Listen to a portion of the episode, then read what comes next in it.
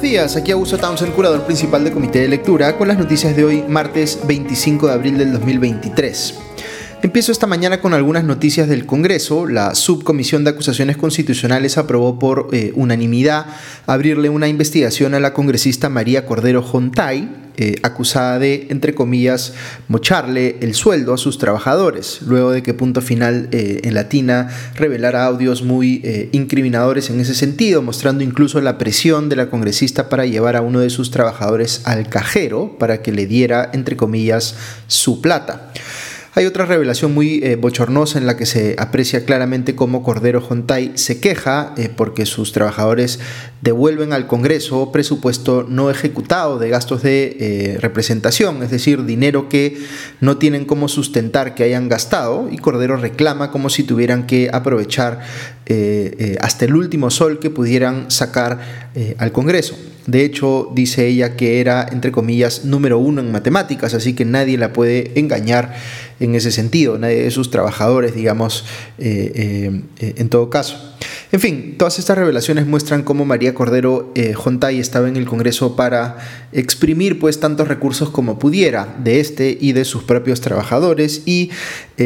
es tan lamentable esta imagen suya que se ha hecho conocida que, como les digo, se ha aprobado por unanimidad que le inicien una investigación que podría terminar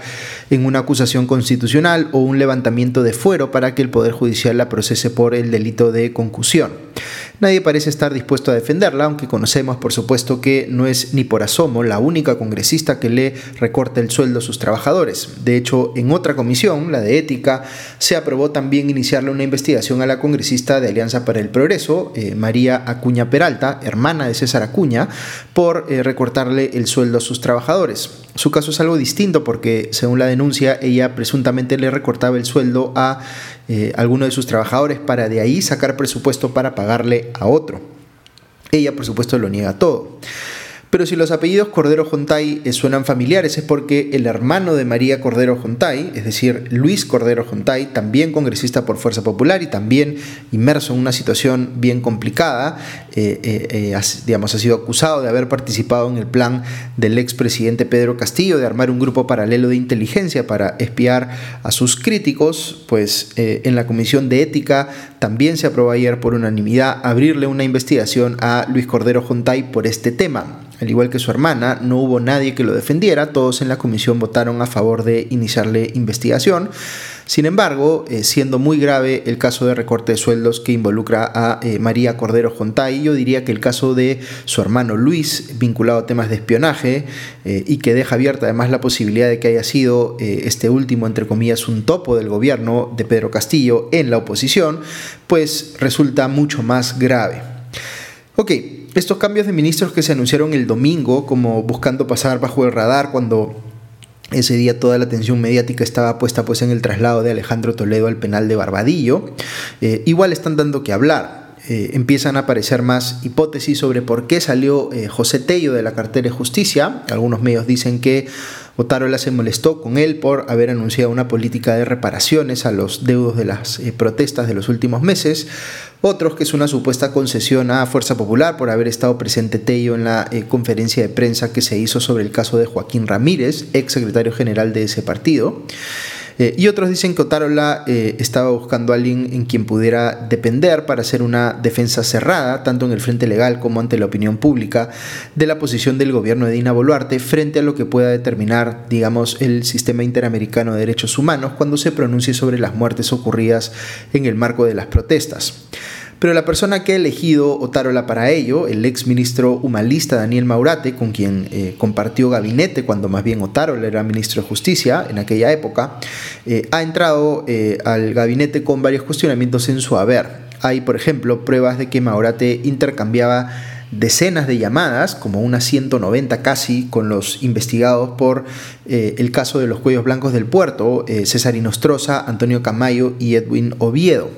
La explicación que ha dado Maurate, juzgue usted cuán eh, creíble resulta, eh, es que jugaba fútbol con ellos y por eso intercambiaba tantas llamadas para, como se diría coloquialmente, coordinar la pichanga. Pero que tan pronto se hizo conocido el caso de los cuellos blancos, cortó comunicación con esas personas. Otárola ha dicho que le dará, entre comillas, seguimiento especial a estos cuestionamientos contra Maurate, pero eh, están eh, llegando de lugares insospechados. Por ejemplo, el congresista de Renovación Popular Alejandro Muñante ha calificado como un, entre comillas, craso error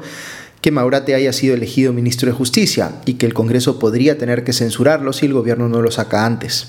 En fin, veo que siguen apareciendo otras críticas en su contra, como que actualmente no está habilitado para ejercer como abogado, siendo eh, eh, ministro de Justicia, que es como ser, digamos, el abogado o el asesor legal del gobierno. Eh, esto último salió en el programa Al estilo Juliana en ATV. Pasando al caso del expresidente Alejandro Toledo, de quien todavía cuesta reconocer que esté ya encarcelado en el Perú, cuando algunos quizá pensaron que iba a lograr eludir a la justicia, eh, pues veo en el comercio que el Poder Judicial ha admitido una demanda para que los inmuebles vinculados al expresidente, eh, a su esposa Elian Karp y a su suegra Eva Fernenbuch, eh, que fueron comprados con dinero de Coteva o empresas relacionadas, pasen pues a propiedad del Estado. Esto incluye seis inmuebles en Surco, entiendo que está incluida ahí la casa en Casuarines y el edificio de oficinas por la Universidad de Lima, un inmueble en La Molina y además la casa en Punta Sal.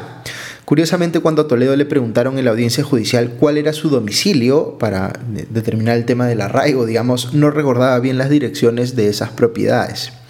Por otro lado, había una audiencia en el caso que se le sigue a la ex lideresa del PPC, eh, Lourdes Flores Nano, por haber alegadamente recibido dinero de las constructoras brasileñas Odebrecht, 500 mil dólares, y Camaro Correa, 100 mil dólares, para su campaña presidencial del 2006 y su campaña municipal del 2010, según informe el comercio.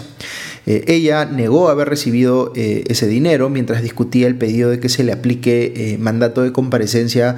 eh, con restricciones y 36 meses de impedimento de salida del país. El juez Richard Concepción Carguancho, que ve este caso, informó que en breve anunciará un fallo sobre el tema.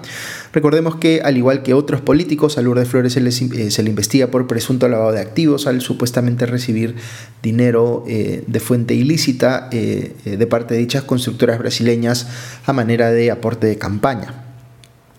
Por otro lado, veo que la segunda sala constitucional de Lima anuló una sentencia previa del juez eh, Víctor Zúñiga eh, eh, de iniciarle juicio oral al expresidente de Confiep Ricardo Briceño, a quien se incluyó en el llamado caso Cocteles,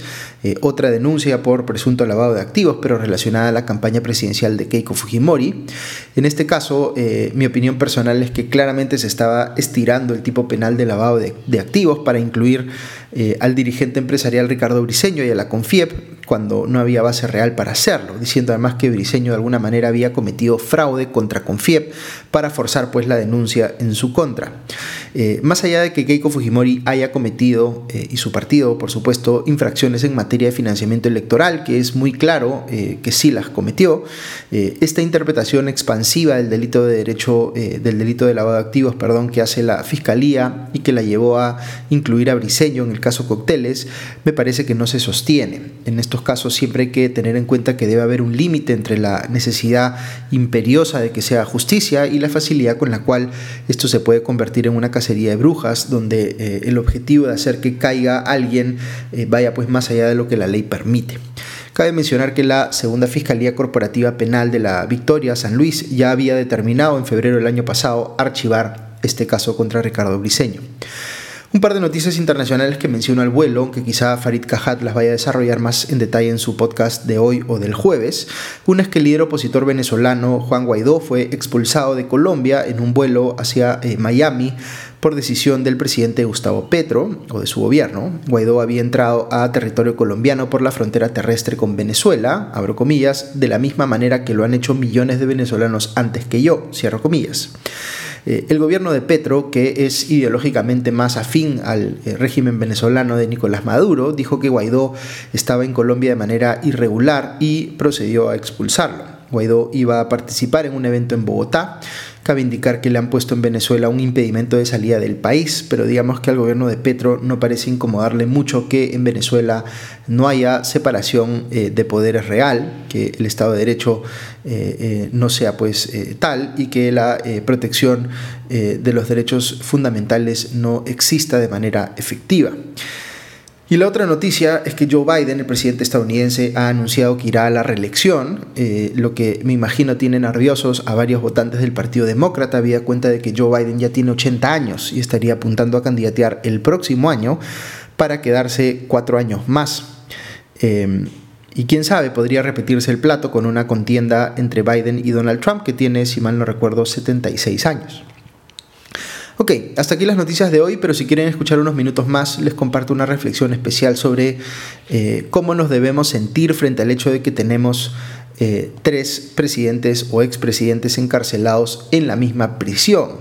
Eh, digamos que fuera de nuestras fronteras, algunas personas ven esto como una gran cosa, una demostración de que en el Perú sí se hace justicia y que al Poder Judicial no le tiembla la mano para castigar a quienes han tenido el poder político y han cometido delitos. Pues sí, esa es una forma de verlo, pero una que quizá entraña eh, una complacencia injustificada. Y les explico por qué. Preguntémonos lo siguiente, ¿por qué sancionamos a los políticos que cometen delitos? Pues la respuesta inmediata podría ser para que afronten las consecuencias de sus actos y sean reprimidos como corresponde. Eh, eh, esta es una visión de la justicia que la entiende principalmente como un mecanismo para reparar a quienes hayan sido víctimas de esos delitos o simplemente para retribuir al delincuente con una pena equivalente al daño que ha causado a la sociedad. Pero la justicia también tiene un fin disuasivo y yo me atrevería a decir que es el más importante. Las sociedades proscribimos y castigamos ciertas conductas porque no queremos que se repitan. Entonces, cuando aplicamos una pena a la persona que comete esa eh, conducta proscrita, no se trata solo de sancionar a esa persona, sino de mandar una señal muy clara a otras personas y a la sociedad en general de que si hacen lo mismo, también pues serán sancionadas. Ok, cuando celebramos que Alberto Fujimori, Pedro Castillo o Alejandro Toledo estén en prisión, estamos mirando las cosas desde esa óptica que vea la justicia como algo esencialmente retributivo, es decir, estamos castigando a quienes corresponde castigar. Pero si pensamos en el fin disuasivo que debe tener la justicia, la historia eh, se ve muy diferente. El hecho de que prácticamente todos los presidentes que hemos tenido en los últimos 30 o 35 años estén enfrentando cargos legales muy serios, eh, significa que las sanciones que han recibido algunos no han escarmentado, es decir, no han disuadido efectivamente a los que han venido después que igual parecen haber pensado que podían incurrir en delitos y salirse con la suya. Y ojo que estamos hablando aquí no de uno, sino de dos tipos de sistemas de sanción, el penal por un lado y el político por otro, porque el político que comete una conducta prohibida puede recibir una sanción penal, por ejemplo, ir a la cárcel, pero también puede eh, recibir una sanción política, por ejemplo, ser vacado del cargo o inhabilitado de la función pública. Fíjense entonces que ninguno de estos dos tipos de sanción, ni las sanciones penales ni las sanciones políticas, parecen ser escarmiento suficiente para disuadir que, por ejemplo, nuestros presidentes cometan delitos. Eh, hay otro ángulo eh, que podríamos incluir aquí, que es eh, la inoperancia de los filtros internos de los partidos políticos o del sistema partidario en general, que permite pues, que estas personas con intereses delictivos lleguen a ser candidatos a la presidencia, por ejemplo. Pero en fin, esa es una discusión compleja en sí misma que quizá podamos abordar en más detalle en otro momento. Lo que quiero decirles aquí es que no basta con que veamos a un político sancionado y que nos parezca que en su caso es lo justo que se ha hecho eh, justicia aplicándole la pena que le ha tocado. Si es que al mismo tiempo siguen y siguen y siguen apareciendo otros políticos que llegan al poder igualmente para delinquir. Esto significa que el sistema no funciona como debiera, que quizá eh, sí se da el componente retributivo, pero claramente no está operando el componente disuasivo. Eh, el momento en el que realmente podremos eh, celebrar es cuando tengamos un presidente, o mejor aún una seguidilla de presidentes, que dejen sus cargos sin acusaciones materiales eh, que, por las cuales responder. ahí sí podremos decir con convicción que nuestro sistema es efectivo en excluir a los delincuentes de la política. Hoy claramente no podemos decir eso, podemos decir que nos hemos vuelto más efectivos en sancionar a algunos de esos delincuentes, pero seguimos estando a merced de un sistema que reproduce actores que no están suficientemente disuadidos de cometer delitos. Y por eso es que, aunque castiguemos a algunos presidentes o expresidentes, eh, los que los suceden siguen siendo más o menos iguales, digamos que con diferencias en los tipos de delitos en los que ocurren, pero no podemos decir con certeza que hemos llegado a un punto en el cual solamente gente proba llega a ejercer pues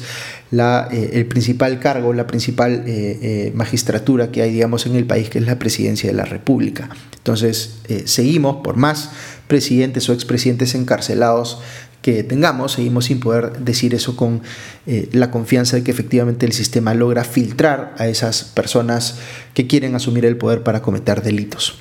Ok, eso es todo por hoy, que tengan un buen día y ya nos escuchamos pronto. Adiós.